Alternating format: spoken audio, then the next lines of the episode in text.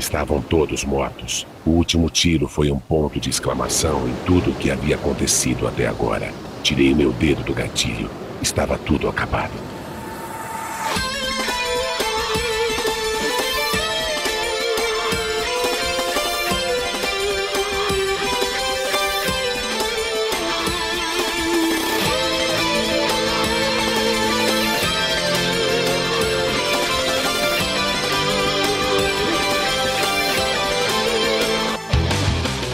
Meu amigo Jonatas. Meu amigo Kevin. Eu tava pensando hoje, porque eu sou uma pessoa que pensa, né? Óbvio, né? E eu percebi que eu tô ficando velho, cara. É mesmo, mano? Como você chegou nessa conclusão? Ah, eu fiz a conta de quando eu nasci até hoje e deu muitos anos aí. E, cara, ninguém foge do, do, do tempo, né, cara? O tempo ele chega para todo mundo, a idade chega para todo mundo. Exatamente, cara. E para me sentir um pouco melhor, eu fui pesquisar coisas que também estão ficando velhas, né? Pra, pra não me sentir tão velho assim. E você sabia, Jonatas, que se Michael Jackson tivesse vivo hoje, ele estaria completando 62 anos? Caramba, velho. Pois é, Matrix Matrix está completando 22 anos esse ano. Quer dizer, Shrek, o filme do Shrek, aquele filmezinho que parece que foi lançado ano passado, já tem 20 anos já. Cara, eu tô ficando. Eu tô. Agora você está fazendo eu me sentir velho, cara. Essa não é minha intenção, olha só. Doom, aquele joguinho lá, o, o precursor dos FPS, está completando 25 anos esse ano. Need for Speed tá completando 25 anos esse ano. Pois é. E outra coisa que também está completando 25 anos é o joguinho que você tá jogando, né? Porque ouvi por aí de bocas de terceiros, né? Porque você é uma pessoa que é corriqueira aí na boca dos outros, né?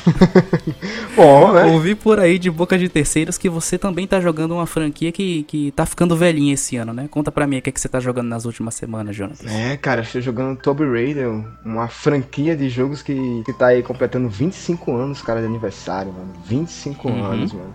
Primeiro jogo foi lançado em 1996. E, mas eu quero falar um pouco, né? Já que o, o, a série, né? Toda a franquia tá fazendo aniversário, tá ficando velhinha. Eu queria fazer um resumozinho, né? De toda a franquia em si. E eu queria saber, Kevin, qual é a sua relação com Tomb Raider? Cara, minha relação com, com a Lara Croft, ela já vem de muito tempo aí. O primeiro que eu joguei foi o Legends, lá no Play 2. Eu lembro que eu joguei muito esse jogo. Nossa, eu, eu, eu, eu tenho aquele jogo de cor na cabeça até hoje. Eu fiz o CD virar pó. E depois de muitos e muitos anos, eu joguei o 2013 e um pouquinho do Wonderworld. E só, a minha relação com Tomb Raider termina aí. Eu queria comentar também sobre isso, a minha relação com Tomb Raider, porque apesar de ser uma, uma franquia muito famosa, eu nunca joguei nenhum jogo anterior ao 2013. Porque o meu primeiro jogo foi 2013, tá? Foi outubro de 2013. Mas falando um pouquinho da série anteriormente, né? Que foi lançada em 96, tá? É uma franquia de jogos focada em ação, aventura, com a personagem principal que é a Lara Croft. O total de jogos da franquia são 14, cara. Sendo que três só são bons. sendo que os seis primeiros jogos da série foram produzidos pela extinta Core Design, né, que teve seu fim em 2010, e os outros depois foram feitos pela Crystal Dynamics, né? Um jogo que foi muito aclamado, a chamou a atenção do mundo de diversas formas, tá? Muitas formas mesmo. Principalmente porque o jogo é um ótimo jogo de aventura, de ação, muita ação mesmo, plataforma e tal. Além de, claro, né, trazer à tona a umas personagens mais, uma das figuras mais icônicas do mundo dos games, que é a Lara Croft, cara. É, apesar dela não ser a, a, primeira protagonista mulher dos jogos, né? Interessante não mesmo. A, a, primeira protagonista foi lá de 1982, foi a Miss Pac-Man, cara. Olha só. É, cara, um Pac-Man com um lacinho e batom. Só isso. É que mudou pra dizer que é uma menina, tá ligado? Que é uma personagem feminina. O que é estranho o nome dela ser Miss Pac-Man, né? Poderia ser muito bem Pac-Woman. Mas apesar dela não ser a principal, a primeira, perdão, ela, quando você pensa em personagens femininas no mundo dos games, a principal que aparece na sua cabeça é a Lara Croft. Ela é a rainha aí no mundo dos games com relação a a, ao protagonismo feminino nos games, né? Mas fui pesquisar e a Lara Croft daquela época, é um dos pontos que chama mais atenção do, do, das pessoas que jogaram na época é porque a Lara Croft era uma personagem badass pra caramba, fria, calculista, só que ao mesmo tempo tem aquele negócio de ser uma personagem também muito. com aquele senso de, de, de egoísmo, sabe? Que é muito característico de certos personagens badass da época, sabe? Aqueles filmes brucutu. É como se o Rambo tivesse um filho com Indiana Jones. É, mais ou menos isso, exatamente. Ela tem um desejo, assim, uma ânsia por ter as coisas muito grande. Ela tem um, um, uma ganância muito grande. Na época lá, nos 96, na primeira geração de, de Tomb Raider, ela era filha de aristocratas milionários, arqueóloga aventureira, cheia de curvas. cheia de curvas. eu coloquei aqui na minha, minha pauta porque eu ia comentar isso. Porque, cara, a, a Lara Croft é muito bonita, né? A, a, personagem né, é muito bonita. E sempre houve, infelizmente, eu digo isso infelizmente porque é triste saber disso, houve sempre uma apelação sexual pra personagem, sabe? E uma coisa que o criador da Lara Croft nunca aceitou, nunca gostou. E no Tomb Raider Adventures foi acrescentado na personagem certos trejeitos muito mais sexuais, sabe? Mas fora isso, a, a, personagem é incrível, maravilhosa, merece pra caramba, conquistou muitas, muitos fãs e tá até hoje, né, depois de 20 anos de história, tantos jogos aí, sempre vai ser relevante. Ela é uma marca, ela é, uma, é icônica demais no mundo dos games, cara, é impossível.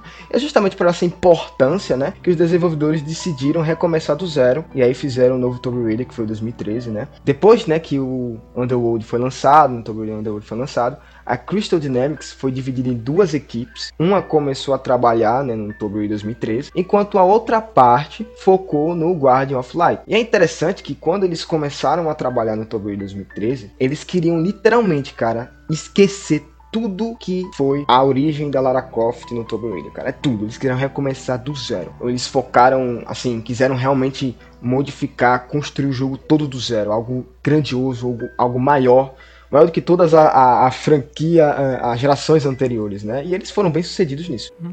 É, porque uma coisa que eu lembro da, da trilogia anterior é que mesmo Legends, que também foi um reboot lá de 2006, ele não é uma história de origem. Na verdade, a Lara, ela nunca teve uma história de origem mesmo, assim. O próprio Legends, ele já começa com ela badass. Tipo, é que nem Uncharted. Uncharted não tem uma história de origem do Nathan Drake, né? Já começa já o primeiro jogo com ele super badass. Você vê um, um, um personagem como a Lara Croft, você vê como ela como ela surgiu, como ela se tornou o que ela é, e um jogo focado nisso é muito legal.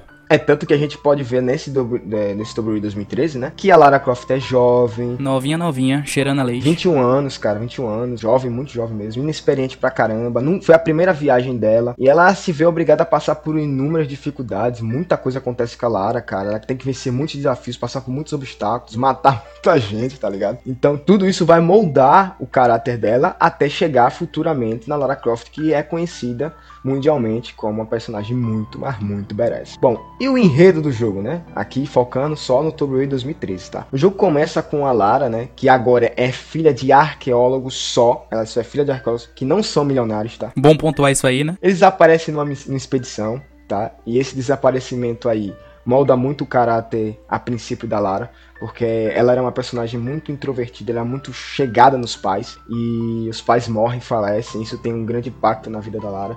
E ela obviamente quer seguir a vida dos pais, né? a, a, a profissão dos pais que eram arqueólogos, ela estuda, entra na faculdade, é, se forma como arqueóloga e ela consegue a sua primeira expedição a bordo do navio Endurance com a intenção de encontrar o reino perdido de Yamatai, um reino japonês chamado Yamatai. Só que, né, uma tempestade acontece no caminho até esse reino. Até porque a própria Lara pesquisou muito, é, mostra, é contado que ela estudou muito sobre o reino de Yamatai, que ela estava numa expedição que estava sendo liderada pelo professor dela, e a Lara, como aluna dele, né, entra para essa expedição e ela tendo estudado muito, ela indica um caminho para se chegar, entre aspas, mais fácil. Ela vai pelo Triângulo do Diabo. Olha só que nome sugestivo, né? Maravilhoso, né? Eu, também como é que você quer que não dê merda indo pra um lugar desse? Eu quero comentar agora, né? Como não quer que dê merda, né? Triângulo do Diabo, olha só que coisa maravilhosa. Fazendo, claro, referência ao Triângulo das Bermudas, né? Triângulo das Bermudas, que no caso é Kelvin Klein, Adidas e...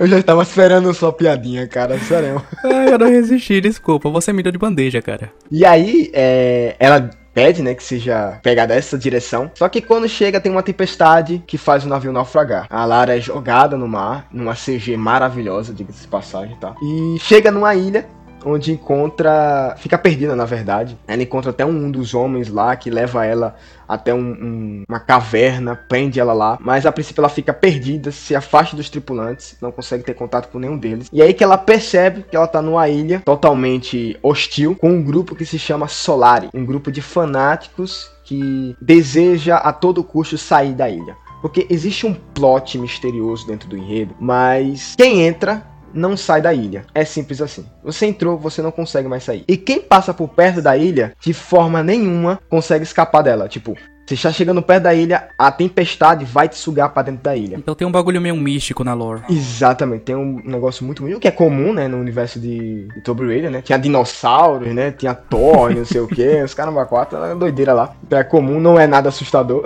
então, o seu, o seu plot, o, o principal objetivo da Lara nesse jogo é escapar da ilha com todos os seus com os tripulantes, né, com seus amigos. O problema é que a ilha não deixa e os fanáticos também não deixam. Então, é doideira, ela vai matar todo mundo no processo. então ela tá num lugar que ela não consegue sair, com um bando de gente que quer matar ela. É exatamente, cara, resumindo é isso aí. E é, cara, um enredo, mano, muito bem feito, muito bem elaborado. É muito interessante você jogar e buscar entender cada vez mais o enredo é, tem essa temática misteriosa porque você quer saber o que está acontecendo, por que das tempestades, por que é, ninguém consegue sair da ilha, porque as tempestades simplesmente acontecem do nada. Alguém tenta sair da ilha, a tempestade acontece. Tem até uma cena de um, um avião sendo derrubado pela tempestade. Então é um negócio muito misterioso que causa você uma empolgação para saber o que é. Faz sentar na cadeira e jogar, cara. Pelo enredo é um ponto forte de todos os Tomb Raiders, né? O Tomb Raider que mais chamou atenção em enredos, se não me engano, se não falhar a memória, né? Pesquisando e tal, foi o Angel of the Darkness. Esse aí foi o que mais chamou atenção pelo enredo. Mas esse aqui de 2013 também tem um enredo maravilhoso, tá? Angel of Darkness, que é um jogo horroroso, viu, cara? Assim, daquele jogo só presta história. Eu lembro que logo que eu terminei o Legends lá no, no Play 2, né? Eu peguei a minha mesada do mês e, e fui lá na banquinha do seu Zé pra comprar outro Tomb Raider, né? Que eu sabia que tinha vários. E comprei esse Angel of Darkness que tava lá e veja lá você, esse jogo ele tem uma versão dublada em português, olha só. Caramba, é mesmo? pois é, pois é, acredite se quiser. É, tô surpreso. e daí eu fui lá, né, é, todo animado, colocar lá no meu, no meu Play 2 aquele CD de procedência duvidosa.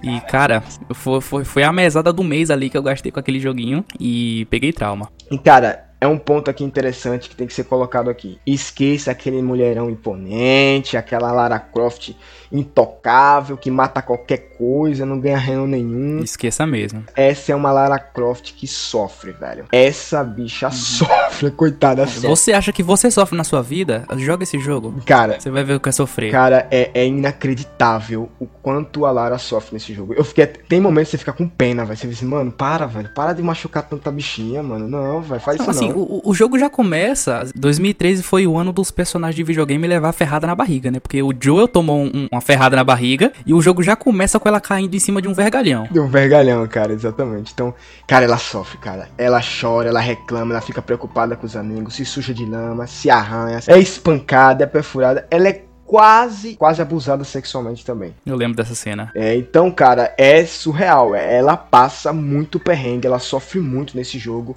Ela não passa em liso em nada, cara. Diferente da, da Lara Croft de antes, né? A Lara explodia prédio, cara. É, dava salto mortal de moto e, tipo, um cabelo do, do, da cabeça dela não saía do lugar. Essa não, cara. Qualquer coisa que ela quer fazer, ela cai no chão e, e, e quebra um dedo e quebra um dente, se arrebenta toda e cai de árvore. Nossa. Eu acho até que os caras tinham tara nisso, velho. Porque era. Cara, eu ficava assim pensando, pô, a Lara não tá caindo, não tá se machucando, não tá passando por nenhum perrengue, tem alguma coisa de estranho. Porque é todo momento, cara. Eu não sei que tara foi essa que os caras tiveram, mas é realmente sofrido, mano. Alguém tava se divertindo fazendo essas cenas. Porque as cenas de morte do, do Tomb Raider, elas são melhores que muitas cenas de morte de jogo de terror, cara. Assim, é, é nível Dead Space, assim. E não para, tipo, por aí não, cara. Não fica só nessa sofrência, não. Ainda precisa unir forças pra Sofrência. sofrência, que é, pô. Ela ainda precisa, tipo, unir forças, não só dela mesmo, né? Mas como da, dos, dos amigos, né? Os tripulantes, pra driblar é, muitos obstáculos, cara, muitos inimigos.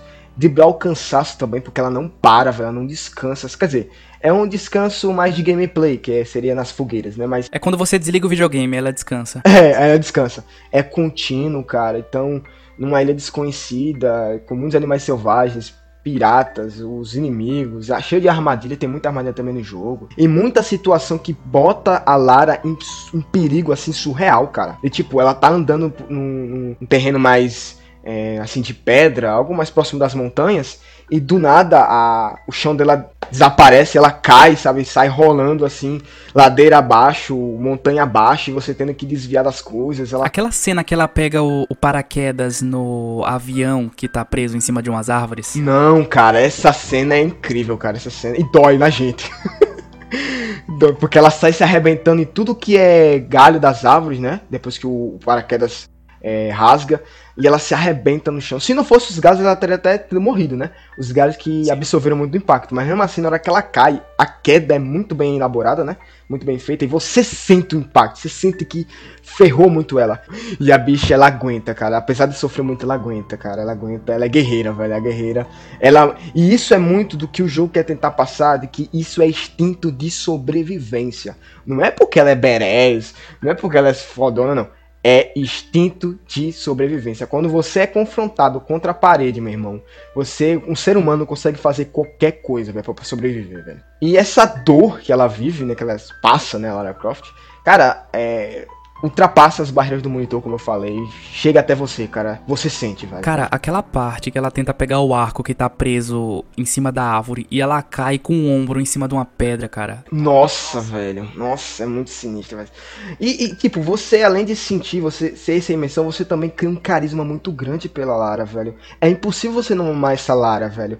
Porque ela consegue ser muito mais próxima de quem nós somos do que a Lara Croft dos outros Tomb Raiders aquela Lara Croft lá é muito Rambo, é muito fora do, do padrão, é muito, tipo, intocável. É muito inumana. É, inumana, exatamente. Essa não, essa é muito mais humana. Cara, ela sangra. Quando que você imaginar que a, que a Lara Croft poderia sangrar? Sangrar, exatamente, cara. Então, mano, é muito bem filme real. Ela consegue passar isso. Você cria muito carinho, muito, muito amor pela personagem. E isso influencia. Porque, cara, você quer a todo momento livrar ela do mínimo possível de situações de perigo e o mínimo possível de situações que ela se machuque. A personagem, né, a Lara Croft, dentro do jogo, dentro da gameplay, ela interage com o que está acontecendo ao seu redor. Não só com o seu redor, como com ela também. E palmas desse realismo, grande parte disso é o trabalho maravilhoso da Camila Ludgam uma inglesa, né, atriz inglesa Camila Ludwig, que é, além de linda, é uma maravilhosa atriz que conseguiu passar literalmente cada sofrimento, cada ponto importante da personagem. É mostrado, eu fui ver um vídeo do make-off do jogo, cara, a Camila até chorar, ela chorou, cara, até sim, ela conseguia passar até para quem tava ao redor dela. É contado no make-off que os desenvolvedores, né, ficavam chocados com o nível de interpretação da Camila. E ela conseguiu passar isso muito bem pro jogo, e os caras conseguiram captar isso muito bem. Eu sei exatamente que vídeo você tá falando e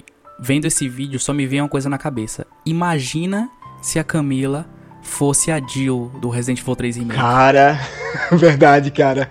Ia ser muito bacana. Gostei, velho. Nunca pensei, passou isso na minha cabeça, cara. Realmente, mano. Mas, Jonatas, deixa eu perguntar uma coisa pra você. Eu joguei esse jogo perto do lançamento dele. Ele lançou, se eu não me engano, no final de 2013, eu joguei ele início de 2014. Desde lá eu não jogo um Tomb Raider, então a jogabilidade dele é uma coisa muito nebulosa ainda na minha cabeça, só tenho fragmentos. Como é que o jogo funciona assim, a questão da jogabilidade? Fora os pulinhos e as cambalhotadas. Indo do, do começo, né, dos pontos iniciais da jogabilidade. Cara, o jogo é ação, né, e aventura, então plataforma também.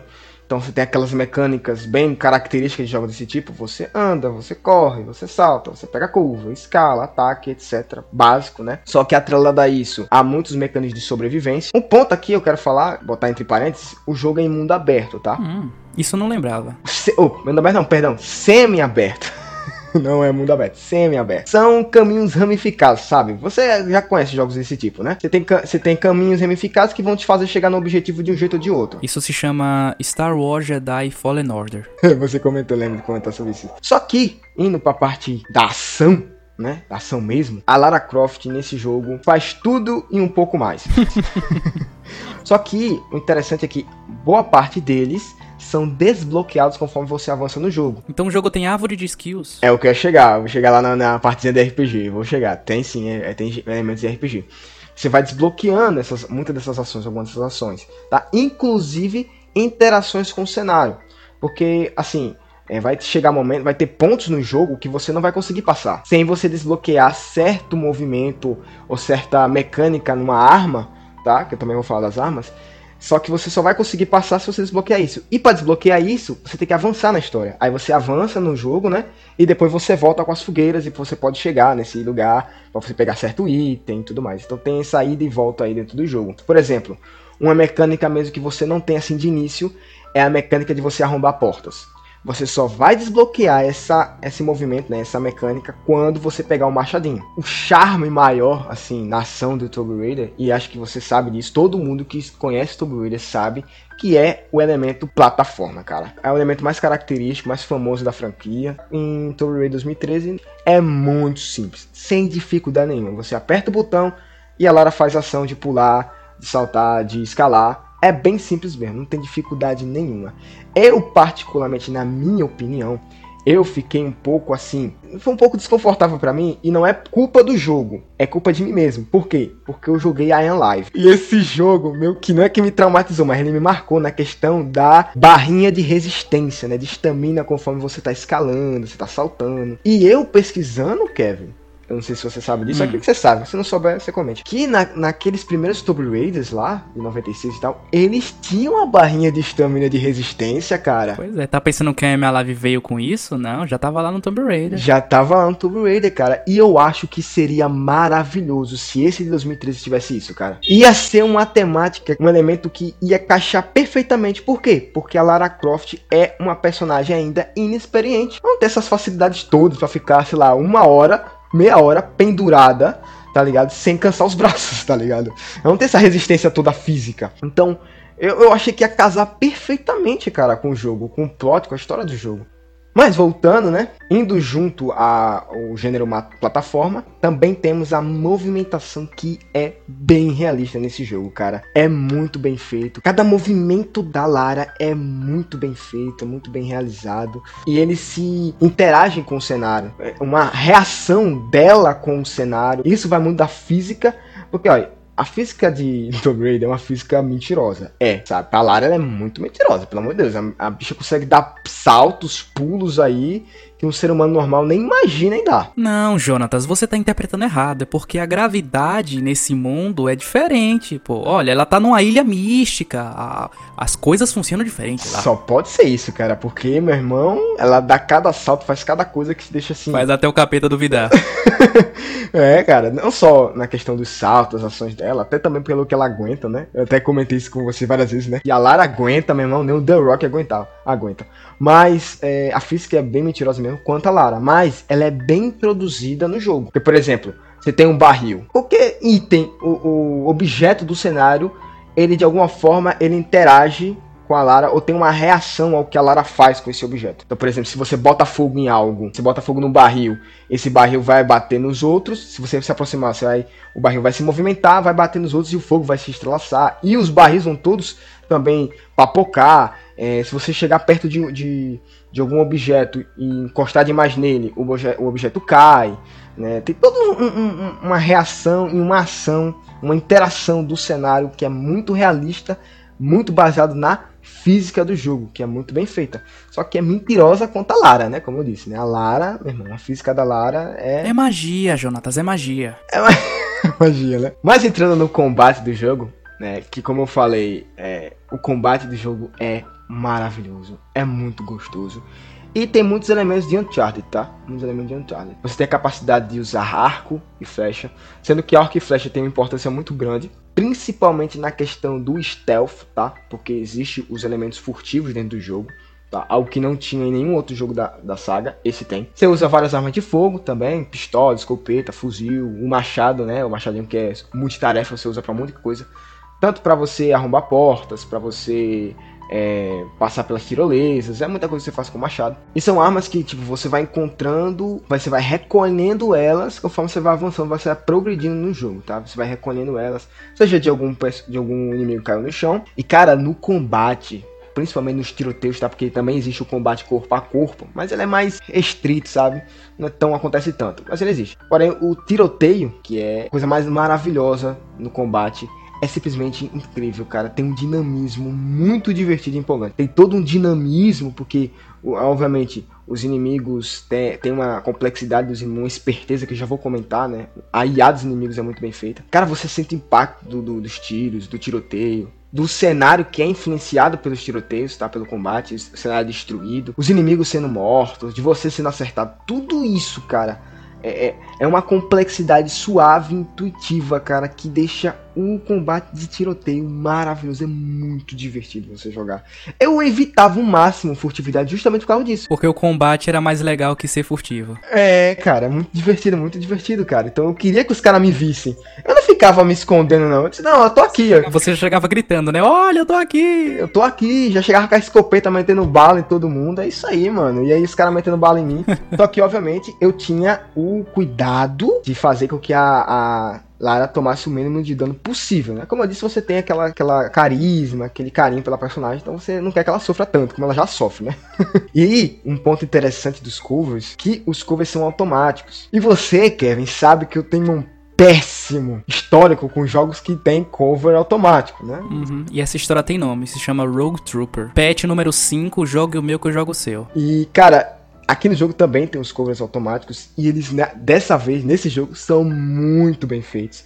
Não há bug nenhum. E as situações, tá? Os covers, eles em nenhum momento eles te afetam negativamente. Lá, você nunca momento você dá um cover inesperado, um cover que a personagem não queria dar. É muito bem é, sincronizado com aquilo que você está fazendo. Porque os controles respondem muito bem, tá? Isso é uma coisa que os jogos daí pra frente tomaram pra si, né? Porque o jogo que revolucionou o cover, né? Que revolucionou se esconder atrás do murinho foi Gears of War. Né, que você apertava um botão e aí o seu personagem ficava preso, né, restrito ali àquela, aquele espaço do cover, aquele murinho. Quando 2013, o ano de Nosso Senhor, chegou, o cover ele já foi para uma nova evolução, né? Você tem aí agora o cover que a gente chama de cover conceitual, que tem também no Last of Us, que não é aquele cover que você aperta um botão para entrar no cover, você simplesmente se abaixa e você chega perto de algum lugar que você possa usar como uma cobertura e o personagem automaticamente vai entender que aquilo ali é um cover e responder aquilo. Né? Last of Us tem muito disso também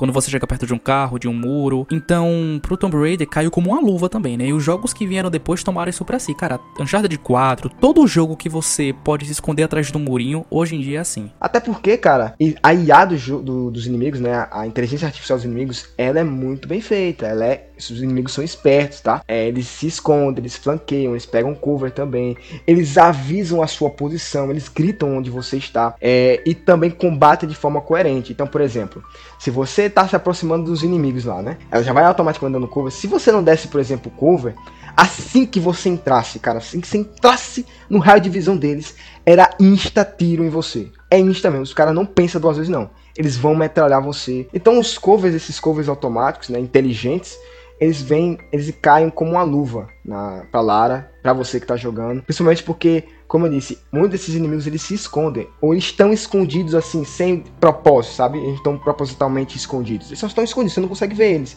nem ouvir.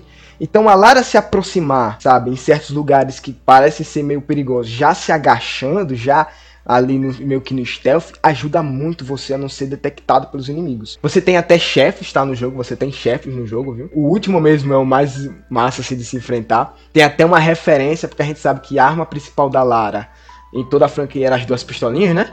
No final do jogo você usa as duas pistolinhas contra esse, contra esse boss, esse chefe. Cara, as batalhas elas ficam cada vez mais frenéticas, frenéticas conforme você avança no jogo. Isso porque existe uma evolução da Lara, cara. Ela evolui tipo um Pokémon? Muito Pokémon. Porque ela sai de uma jovem indefesa. Aí você chega no final, meu amigo, a Lara já tá metendo bala. O cara só aparece, só aparece a cabecinha, ela já tá metendo bala, quer nem saber, mano. Ela te mata só de você olhar para ela. É, mano, a bicha já tá rambo, não tão rambo, né?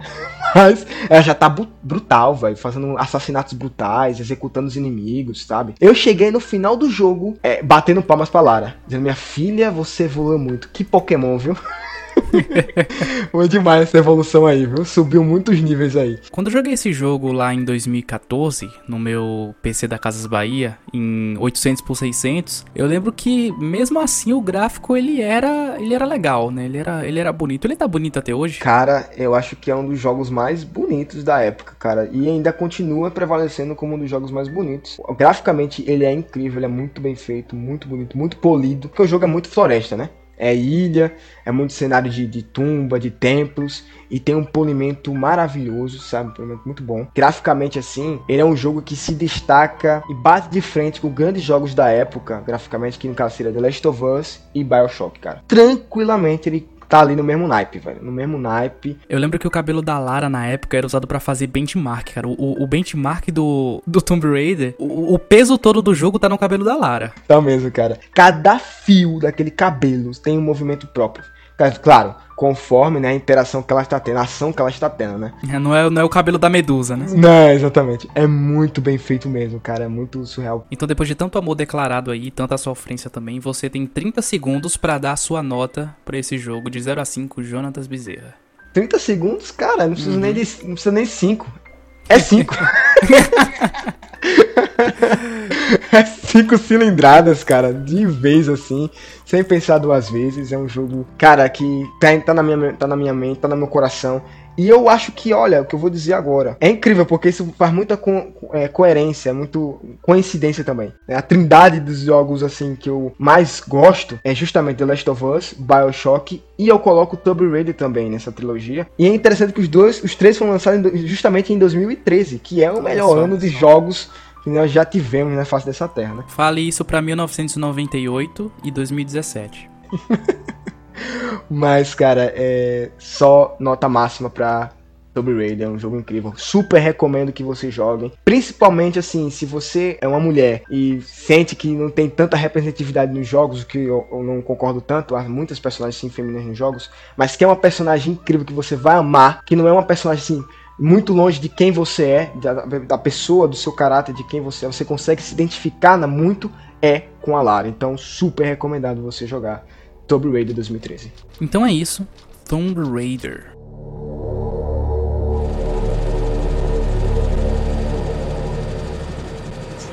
Alpha Team is flying around the forest zone situated in northwest Raccoon City, where we're searching for the helicopter of our compatriots Bravo Team. Who disappeared during the middle of our mission. No, I haven't found it yet. Bizarre murder cases have recently occurred in Raccoon City. There are outlandish reports of families being attacked by a group of about 10 people. Victims were apparently eaten. Bravo team went to the hideout of the group and disappeared. It was Bravo team's helicopter. Nobody was in it. But strangely, most of the equipment was still there. However, we soon discovered why.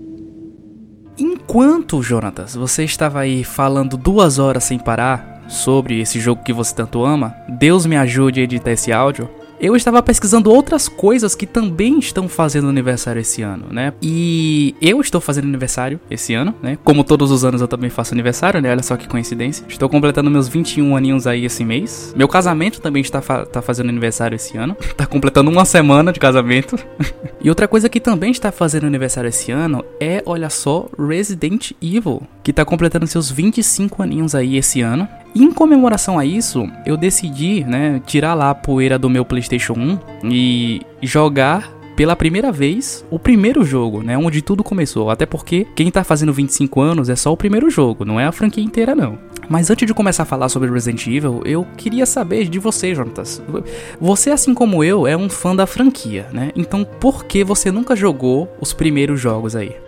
Cara, porque não me atrai nem um pouco a, a mecânica, a, o jeito que o jogo era naquela época, cara. Assim, de forma geral, cara, câmera, movimentação, mecânica de jogo, tudo aquilo ali muito antigo, eu acho muito. É, como é que eu posso dizer? É velho demais, tá ligado? Não me atrai de jeito nenhum. não, tem como eu me. Eu não sei, eu sei que eu não vou me divertir jogando esse negócio, cara. Eu ia jogar mais porque eu sou fã da saga em si, né? Da franquia em si. E antes de jogar esse jogo, eu também me fiz a mesma pergunta, né? Por que, que eu nunca joguei os Resident Evil clássicos? E eu acho que a resposta mais sensata é preguiça. É muito jogo para jogar e a gente tem que escolher e assim, a gente não tem o, o todo o tempo do mundo para jogar videogame, né? A gente tem que fazer outras coisas da vida. Mas aproveitando o momento oportuno aí, né, decidi jogar pela primeira vez o primeiro jogo e olha, definitivamente é um jogo. É mesmo, cara? Pois é, de definitivamente ele é um jogo. Eu sou daquele tipo de pessoa que já nasceu com Resident Evil 4, assim, né? Foi o primeiro jogo que, que, que eu joguei e a partir daí eu fui seguindo adiante na franquia, né? Nunca voltei para visitar os clássicos. E voltar para tanto tempo atrás, né? Voltar para 25 anos atrás com a cabeça de um gamer de hoje em dia, cara, é um, um, é um exercício muito gostoso de se fazer. Às vezes não dá muito certo, como um tal de Chaos Legion aí. É. E às vezes dá muito certo, como deu aí com Resident Evil. Eu fico aqui é, esperançoso que nessa análise sua eu possa criar uma certa vontade de querer voltar para os jogos antigos. Talvez você consiga me convencer. Esse é o desafio, Kevin. Ah, eu acho que eu vou conseguir sim. Eu, eu investi muitos pontos de skill em lábia. Pior que é, cara, você. Você tem esses skills aí já naturais em você. Já. Geralmente quando a gente tá criando uma pauta, né, um roteiro para falar de jogo, a gente segue uma, uma formulazinha de bolo, né? Geralmente começando ali pela história e os conceitos iniciais. Mas a história de Resident Evil, principalmente o primeiro, é uma coisa que todo mundo já tá careca de saber. Mesmo quem nunca jogou, que nem eu, que nunca tinha jogado, sabe a história de Coi Salteado. Mas, respeitando a nossa pauta aqui, né, e seguindo o roteiro, o jogo ele começa com a equipe Alpha sendo mandada para investigar o desaparecimento da equipe Bravo é, naquela floresta ali que cerca a cidade de Raccoon City, né, a cidade Guaxinim. A equipe Alpha e a equipe Bravo, elas compõem uma divisão da polícia de Raccoon City chamada de STARS, né? Ou Special Tactics and Rescue Service, que é como se fosse ali a tropa de elite ou, ou a SWAT da cidade de Guaxinim.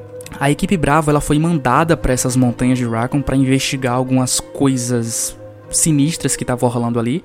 E logo quando eles foram, ele, eles perderam contato com a base e imediatamente a equipe Alpha foi mandada para investigar. Um pouco antes de jogar esse jogo, Jonatas, eu li o livro de Resident Evil, né? Que tem um livro que conta a história do primeiro jogo e todo esse começo da equipe Bravo sendo mandada para as montanhas, perdendo contato e a equipe Alpha tendo que ir lá ver o que, que tá rolando, cara.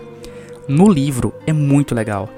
O livro ele não funciona muito bem, pelo menos para mim não funcionou, porque você contar a história de um jogo em um livro, principalmente um jogo como Resident Evil que tem muitos pontos de vista, é um pouco mais complicado do que parece. Uma coisa que eu acho muito legal, principalmente nesse começo, é como tudo converge para essa atmosfera de terror que o jogo quer passar. Porque uma coisa que eu tava pensando quando eu, é, tirei lá a poeira do meu Play, PlayStation 1 e coloquei esse jogo para rodar, cara, eu não vou sentir medo de um jogo de 25 anos atrás, velho. Só tem pixel nesse negócio. é, o sangue, o sangue é quadrado. Cara, eu não vou sentir medo disso. E olha, eu, eu queimei minha língua, viu? Logo depois dessa narração, né, eles encontram o helicóptero da equipe Bravo e naquela cena que eles são atacados pelos cachorros e tal, e desesperados eles correm ali no meio da floresta, meio que sem rumo, até encontrarem uma mansão no meio do nada. Conveniente. Muito conveniente, né, claro, né? Assim, você sempre encontra uma mansão do meio do nada quando tá caminhando pela rua. E meio que sem opção eles entram nessa mansão e é aí que o jogo começa. Uma coisa que eu não mencionei é que no menu do jogo, antes de começar, você pode escolher entre dois personagens, né? O Chris e a Jill. Sim, eu lembro disso. E isso funciona meio que como uma seleção de dificuldade do jogo, né? Onde o Chris seria o modo difícil e a Jill seria um modo um pouco mais fácil. Mas não se engane não, viu? Porque o jogo é difícil, não importa o personagem que você escolhe, escolher. Eu sei, eu tô ligado, você por favor me corrija porque você jogou o jogo. Mas eu sei que o Chris e a Jill eles possuem como se fosse é, características únicas, né? O Chris é o mais resistente, né? Se não me engano. E a Jill, ela consegue, ela tem mais poder de fogo, mas a compensação ela é mais frágil, né? Então ela toma mais dano. Na verdade, cada personagem ele tem suas habilidades únicas, assim. A Jill ela é capaz de abrir trancas com o seu lockpick, não é à toa que ela é chamada de Master of Unlocker, a mestra da, da, das destravas aí. Destravas, é. E o Chris, ele não sabe fazer nada. O Chris, ele não sabe fazer nada, não sabe fritar um ovo, assim. O jogo, o jogo com ele é muito mais difícil, porque o inventário dele é menor. O inventário da Jill, ela tem nove espaços, né? Você pode carregar nove itens ao mesmo tempo. E o do Chris, você você só pode carregar 6. Então o jogo com ele é muito mais difícil, você não consegue resolver certos puzzles, abrir certos segredos, assim, cara, é muito difícil você encontrar gameplay no YouTube de alguém jogando com Chris, de tão difícil que é a campanha dele. É, Mas ele esmurra a pedra? Ele dá uns socos aí numas paredes aí aleatórias. Ah, então é o Chris mesmo. 99% dos gameplays que você vai ver por aí é de gente jogando com a Jill. É, raramente você vai achar alguém que gosta de jogar com Chris. Mas é que nem eu falei, a história de Resident Evil, todo mundo já sabe de qual é salteado. Todo mundo já sabe, não tem nem por que eu ficar falando aqui. O que eu tenho pra falar, né, as palavras de um gamer de hoje em dia, é jogabilidade. É voltar pra um jogo de 1996 e me impressionar com a jogabilidade desse jogo. A primeira coisa que eu acho que é mais impactante quando você volta pra um jogo tão antigo desse é a movimentação tanque. E assim, cara, eu jogo videogame desde que eu nasci. Eu já saí da barriga da minha mãe com um controle na mão, sabe? Então, pro meu cérebro é muito fácil, é muito natural controlar um boneco em um videogame. É mais fácil que respirar. Acho que pra você também, não é, Jonathan? É, você já saiu já fazendo as manhãzinhas de GTA, né? eu concordo, cara, é muito fácil mesmo. Até quando eu volto, eu voltei a jogar um jogo antigo de Resident Evil, por sinal, é Resident Evil 4. E, cara, assim, foi na, assim, nos primeiros minutinhos assim de jogatina me assustou, mas depois, cara, suave, velho. Não tem muita dificuldade quando o cara já tá acostumado a jogar videogame, né? A gente, a gente tem uma facilidade muito grande de se acostumar de. É, cara, pro, pro nosso cérebro é muito natural. É assim, a gente não precisa pensar, sabe? Tipo, você aí quando tava aprendendo a dirigir ou a pilotar, era muito difícil você ter que apertar a embreagem, passar a marcha, frear, acelerar. Hoje em dia, o seu cérebro nem pensa nisso. É, é tão natural pra você, pra gente que é gamer também. Agora que eu casei, né, eu tô ensinando a minha esposa a, a, a ser gamer também. Eu tô colocando ela pra jogar alguns jogos aí, né? Coloquei ela pra jogar Final Fantasy VII Remake. A gente jogou juntos aí Rayman. E, cara, é impressionante como pro cérebro dela é difícil controlar um personagem em videogame, porque ela nunca jogou videogame na vida. Cara, é, simplesmente ela não consegue mover a câmera e fazer o personagem andar ao mesmo tempo. Ela, o, o cérebro dela não consegue controlar dois analógicos num controle ao mesmo tempo, sabe? E é tão legal ver isso como pro cérebro de uma pessoa que nunca jogou videogame, isso é tão difícil, sabe? E pra gente é tão fácil. Tão fácil, né, cara? E cara, quando eu fui jogar Resident Evil, parecia que eu tava pegando no controle de videogame pela primeira vez. Nossa, cara. Deu um nó na minha cabeça que eu não consigo explicar, cara. E, e pela primeira vez eu entendi, eu não só entendi como eu senti na pele o que, que a minha esposa sente quando, quando tá jogando Final Fantasy VII Remake. De ter que pegar um controle com, sei lá, 12 botões, não sei quantos, quantos botões tem um controle hoje em dia. E não saber o que fazer, sabe? De se embananar, de não conseguir andar pra frente, de virar uma esquina, sabe? De não, de não conseguir controlar um personagem. Eu pensei, cara, onde é que tá os meus 20 anos de gamer? Já foram pelo ralo. E por serem convenções que não são mais usadas hoje em dia, é muito estranho você ver esse tipo de coisa hoje em dia, sabe? Então, cara, foi uma sensação muito diferente pra mim que eu nunca senti jogando nenhum jogo, sabe? Porque mesmo voltando pra jogos antigos, né, 2001, né, com Devil May Cry, 2003 com Chaos Legion, ainda assim é, é uma coisa natural. E foi um processo muito legal eu me acostumar com essa jogabilidade de, de Resident Evil, sabe? Porque não é só a jogabilidade tanque, é a câmera, cara. A câmera fixa é uma coisa que embanana muito o seu cérebro. Resident Evil 4, ele tem jogabilidade tanque, né? Ele é uma jogabilidade tanque, só que com a câmera travada atrás do personagem, né? Como a câmera de Resident Evil tá mudando o tempo inteiro, cara, isso dá um nó no seu cérebro muito grande. Então, como eu disse, foi muito legal esse processo de eu ir me adaptando aos poucos ali, aquela jogabilidade, sabe? E, e, e meio que reaprendendo a jogar videogame, cara. Mas eu digo a você que as câmeras de Resident Evil pode não parecer, mas elas funcionam muito bem, cara. Muito bem. Eu acho que fazer câmera fixa é muito mais difícil que você fazer uma câmera tradicional em terceira pessoa, como são nos jogos de hoje em dia, cara. Porque você tem que saber muito bem onde você tá colocando a sua câmera. E os ângulos de câmera de Resident Evil são assim, cara. Toda vez que esse jogo mudava de câmera, eu queria tirar um screenshot pra guardar. Eu queria tirar uma fotinha pra guardar, cara. Porque são muito bons. O nível de, de tensão que o, a câmera passa para você só na posição que ela tá, cara, dela tá um pouco inclinada, ou dela tá numa posição que você não consegue ver até o fim do corredor, você não consegue ver o que tem na, na esquina, cara. Se você virar pra esquerda ou pra direita, você não sabe o que tem lá, porque a câmera não te mostra. Eu fico pensando hoje em dia por que, que os jogos eles não têm mais câmera fixa. E por um lado eu entendo, mas seria tão bom se ainda tivesse, sabe? Seria tão bom se Resident Evil 2 Remake tivesse uma opção de câmera fixa, sabe? Eu, eu, eu entendo que não ia funcionar, não, não fun esse tipo de coisa não funciona hoje em dia. É, é, por isso que não existe, porque não funciona. Ninguém vai jogar um jogo com câmera fixa em, em pleno 2021, o ano de Nosso Senhor. Então, assim, eu, eu entendo por que, que não existe, mas, cara, ter experienciado isso, velho, foi, assim, uma das minhas melhores experiências como gamer. Cara, eu tenho até algo a comentar sobre isso, porque você comentou sobre você não saber o que tá no corredor, porque a câmera não tá mostrando lá tal. É uma parte que só de você pensar, eu aqui pensando, tá, já me deixou um pouco tenso. de estar tá jogando e ter tá numa situação dessa. Isso vai muito do psique humano, né? Porque a gente tem muito medo do que a gente não sabe, do que a gente desconhece, né?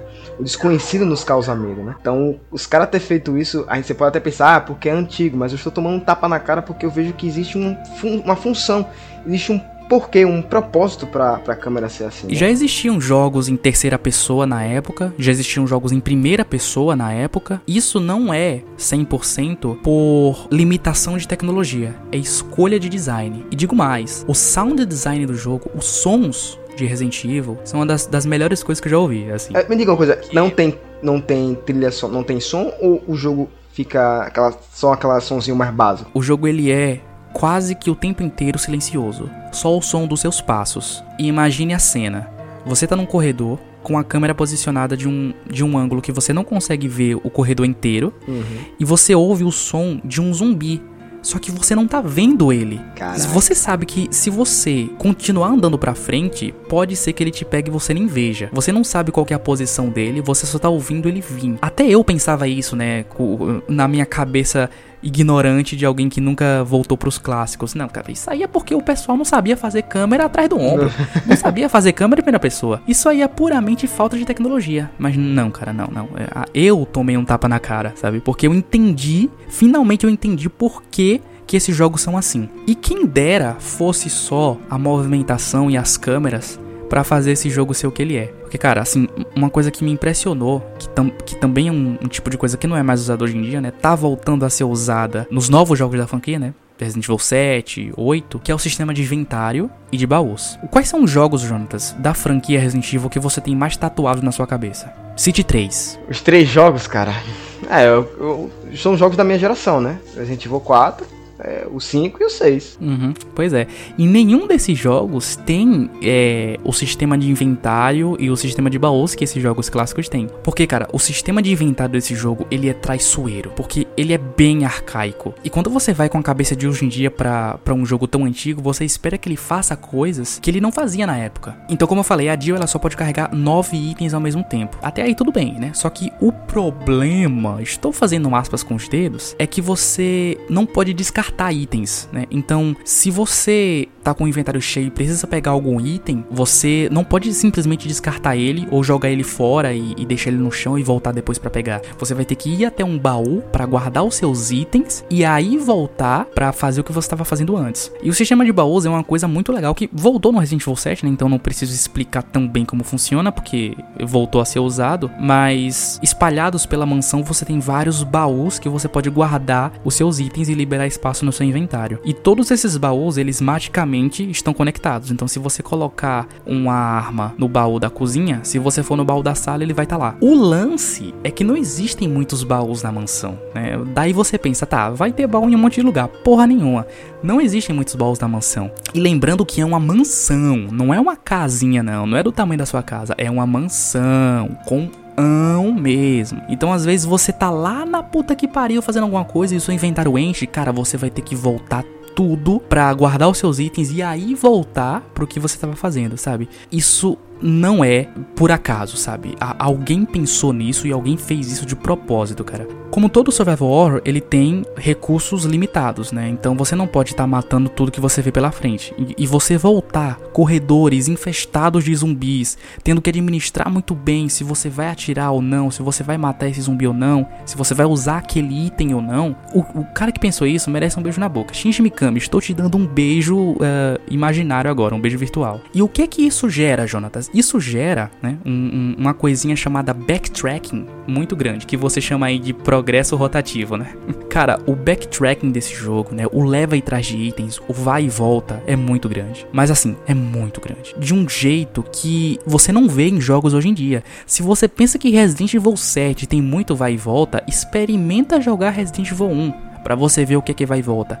Cara, chegou um ponto assim que eu, eu, já tava tão familiarizado com aquela mansão que eu conhecia mais ela do que a minha própria casa. Eu nem abri o mapa, pra você ter ideia.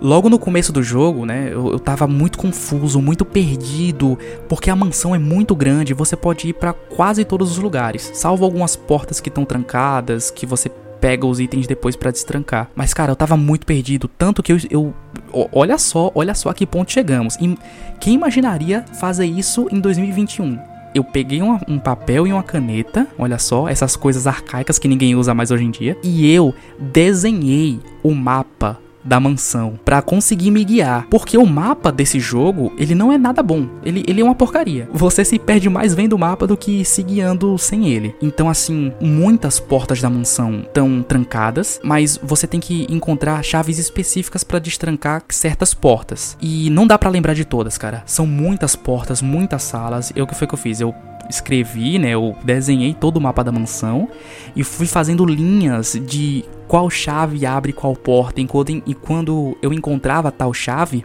eu já sabia exatamente onde ir. Eu fazia anotações de onde tinha monstro mais forte, monstro mais fraco, qual zumbi eu precisava matar. Cara, eu tive que fazer conta para saber como distribuir as minhas balas para cada zumbi. Caraca, meu irmão. Olha só, eu fiz, assim, é porque vocês não podem ver porque é um podcast, mas cara, tem um, eu tenho um caderno, assim, de anotações para Resident Evil daqui pra frente, né? Porque tem mais dois jogos aí para jogar, né? E eu queria comentar um negócio com relação ao mapa. Eu lembro que teve um jogo que eu joguei de Resident Evil que tinha um mapa também horrível, cara. Que é o Resident Evil Revelation. Cara, o mapa do Resident Evil Revelations é triste também, mano. O problema do mapa do Revelations é que ele é 3D e aí não dá para entender nada. Nada, é, velho. Você fica totalmente bugado. Mas o mapa do, do Resident Evil 1, ele é ruim por falta de informação, cara. Nem indica no mapa onde você tá, porque hoje em dia, quando você abre um mapa no videogame, você espera que tenha uma seta dizendo você está aqui. E nem isso ele faz. Mas, Jonatas, quem dera fosse só a movimentação de tanque e o sistema de inventários e baús para fazer esse jogo ser o que é, né? Porque existe uma coisinha, Jonatas, chamada Máquina de Escrever. Cara, eu comecei a jogar esse jogo, tal, né? Fui ali explorando a mansão, tal, abrindo as portas, fazendo os puzzles e tal, e eu morri, né? Depois de mais ou menos uma hora e meia de jogo assim, eu morri. Aí falei, ah, poxa, que droga, né? Morri, vou voltar do último checkpoint. Porra nenhuma, eu voltei da tela de título do jogo, Caraca. do começo porque eu não tinha salvado. Esse jogo ele só, é claro, né, assim, pô, um jogo de 96, né? É, era meio óbvio, né? Ele só salva nas máquinas de escrever. Só que aí vem uma mecânica que eu nunca tinha experienciado em nenhum Resident Evil e eu senti na pele pela primeira vez. Isso aí é uma coisa que todo mundo já sabe, né? Mas saber e sentir são duas coisas diferentes. Os saves do jogo, eles são limitados, porque você tem que encontrar a tinta da máquina de escrever para poder salvar, né? Até aí você pensa, ah, tudo bem, deve ter muita tinta na mansão porra nenhuma. Pouquíssima tinta, tem pouquíssima tinta na mansão. Então você tem que saber muito bem onde você vai salvar. Isso não é por falta de tecnologia, limitação, não. Alguém pensou nisso. Alguém foi lá e pensou: não, eu vou colocar essa mecânica no jogo para você sentir mais tensão. Então você percebe como todos os elementos do jogo eles vão se se, se juntando para criar toda essa atmosfera de terror, saca? Então o jogo ele te pega nisso, cara, porque Hoje em dia, morrer em videogame não significa nada. Não significa nada. Você morre e você volta do último checkpoint. Você morrer no Resident Evil, dependendo do seu progresso, você vai voltar muita coisa, cara. Eu perdi, simplesmente assim, perdi uma hora e meia de, de progresso porque eu não tinha salvado nenhuma vez. Porque eu pensei que o jogo ia ser tranquilo, né? Jogo de 96, velho. Por favor, né? Por favor. Eu pensei que o jogo ia ser tranquilo e não foi, sabe? Então, a, a, partir daí, cara, você percebe o peso que a sua morte tem no jogo, sabe? Existem poucas máquinas de escrever na mansão. Você só pode salvar nas máquinas de escrever tem pouca tinta. Dependendo do lugar que você tá, às vezes não compensa voltar só para salvar, porque você vai ter que passar por corredores repletos de zumbis, monstros, é, hunters. Então, cara, assim, até salvar no jogo é um, um, um, sofrimento. Cara, então, pra ser sincero com você, vou passar longe, viu? Porque, apesar de eu gostar de jogos que são desafiantes, você sabe que eu gosto de jogos que me desafiam e tal, mas é uma parada que, assim, naquela época eu creio que quem sentava a bunda na cadeira para jogar tinha tempo, né? pois é. Agora imagine você, né? Seria uma pessoa mais ocupada, tendo que sentar a jogar e só poder salvar se você encontrar tinta, cara. E se você não encontrar tinta, vai perder uma hora e meia de progresso? Vai perder duas horas de progresso? Cara, em 1996 as pessoas tinham tempo. Em 2021, cara, ninguém tem tempo para nada. Tanto que, veja lá você, eu comecei a jogar o jogo e eu pensei, tá, eu, eu vou jogar esse jogo como as pessoas jogavam ele em 1996. Eu não vou usar hack, eu não vou usar cheat, eu vou jogar o jogo como ele quer que eu jogue. Mas é uma coisa que a gente já falou muitas vezes. Por que, que jogos antigos são difíceis? Jogos antigos são difíceis porque eles são curtos e eles compensam isso na dificuldade. E cara, eu não tava me divertindo com isso, cara. Eu não tava me divertindo, eu só tava passando raiva, perdendo tempo, porque videogame é o nosso trabalho, né? A gente não pode ter o privilégio de passar tanto tempo assim num jogo só. A gente tem que, né, tem, tem que gerar, tem que fazer render. E foi aí que eu quebrei o jogo, né? Eu tive que quebrar o jogo para poder me divertir com ele. Assim, todas as mecânicas que ele me apresentava, eu tava gostando. Da câmera fixa, da movimentação, e aprendendo e, e, e, destrinchando ela. Mas o lance do save não me desceu, cara. Não desceu pela minha garganta. E aí, quem usa muito emulador sabe disso, né? Que é o Quick Save. Você pode salvar o jogo em qualquer momento. Em qualquer momento você pode salvar o jogo. E aí, né, eu desliguei meu, play, meu PlayStation 1, coloquei ele de volta na caixinha, né, guardei ele e comecei a jogar no emulador para ter esse quick save, né, o tempo inteiro quando eu quisesse, porque era a única coisa que o jogo tava fazendo comigo que eu não tava gostando, cara. Porque esse jogo é muito sofrimento, sabe? ele é muito sofrimento e para diminuir um pouco dessa sofrência toda, né, eu tive que fazer isso. Não me orgulho, mas foi o jeito que eu encontrei de me divertir. Porque são convenções que também não são usadas hoje em dia mais, né? Porque mesmo os remakes do Resident Evil 2 e 3, eles não têm esse tipo de coisa, a não ser nos modos mais difíceis que você pode optar por ter saves limitados. Mas hoje em dia é uma coisa que, cara, ninguém tem tempo pra perder uma hora e meia, duas horas de progresso assim, porque deu um vacilo, sabe? E, cara, assim, a gente falou aqui de mansão e tal, mansão, mansão, mansão. A mansão de Resident Evil é o cenário mais espetacular que eu já vi. E eu estou falando de um jogo de 1996, que é tudo quadrado. O melhor cenário de videogame que eu já vi ponto, cara. Em questão de level design, esse jogo ele é incrível, cara. Assim, a, a pessoa que projetou essa mansão, que pensou no, na estrutura, no, na arquitetura, no design da mansão, é simplesmente um gênio, cara. É simplesmente um gênio dos tempos modernos. Dê todo o dinheiro do mundo para esse cara. Uma coisa que eu percebi jogando esse jogo, jogando Resident Evil 1, é que Resident Evil nunca foi sobre zumbis, nunca foi sobre ameaças biológicas, nunca foi sobre o Leon, Chris, a Jill, o Ethan. Resident Evil não é, não é sobre nada disso. Resident Evil é sobre cenários. É sobre você ser jogado em um ambiente que você não conhece, cheio de perigos, e aos poucos ir descobrindo e dominando ele. Chega um ponto que você, que era a figura indefesa, né, e que não podia fazer nada ali, tá tão familiarizado com aquele lugar que você agora tá fazendo esse cenário comer na palma da sua mão, sabe? É sobre isso que é Resident Evil. E agora eu entendo, né, por que, que os fãs de Resident Evil são tão chatos, cara. Principalmente aí o, o, a galera que jogou os primeiros, que viu Resident Evil nascer, cara. Porque quando você pega os jogos de hoje em dia, que jogo tem isso? Que jogo de Resident Evil tem o que esse, o que eu tô descrevendo aqui para você, Jonatas? Resident Evil 6 tem backtrack? Não tem.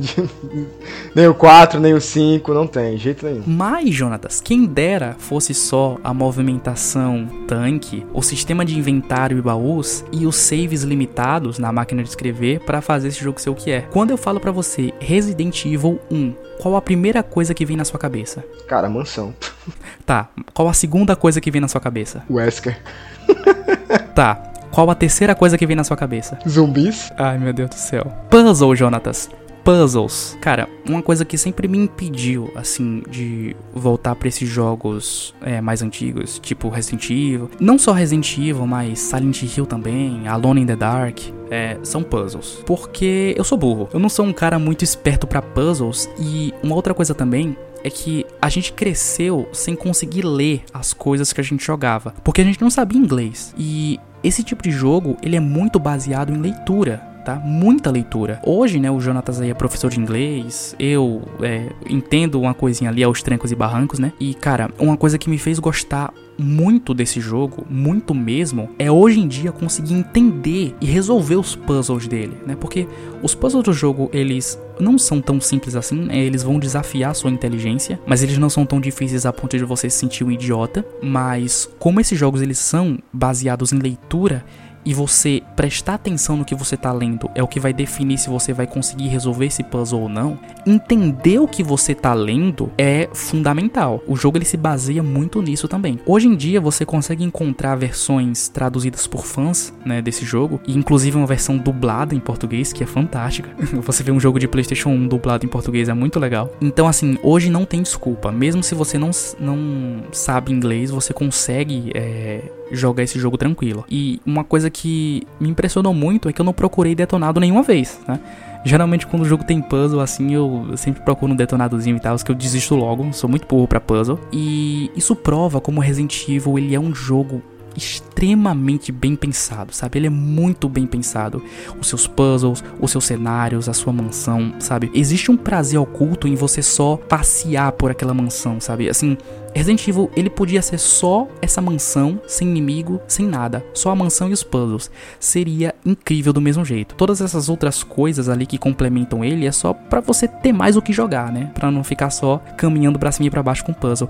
E, e é isso, cara. Jogar esse jogo me fez perceber que Resident Evil 8 vai ser o melhor jogo de todos os tempos, cara. Porque ele vai trazer tudo isso que eu tô falando para você, Jonatas, num sistema moderno. Então, se você tá pensando, ah, beleza, o jogo é tudo isso que Kevin tá falando, tal, mas eu não eu não teria coragem de voltar para um jogo tão antigo. Tudo bem, Resident Evil 8 tá chegando aí.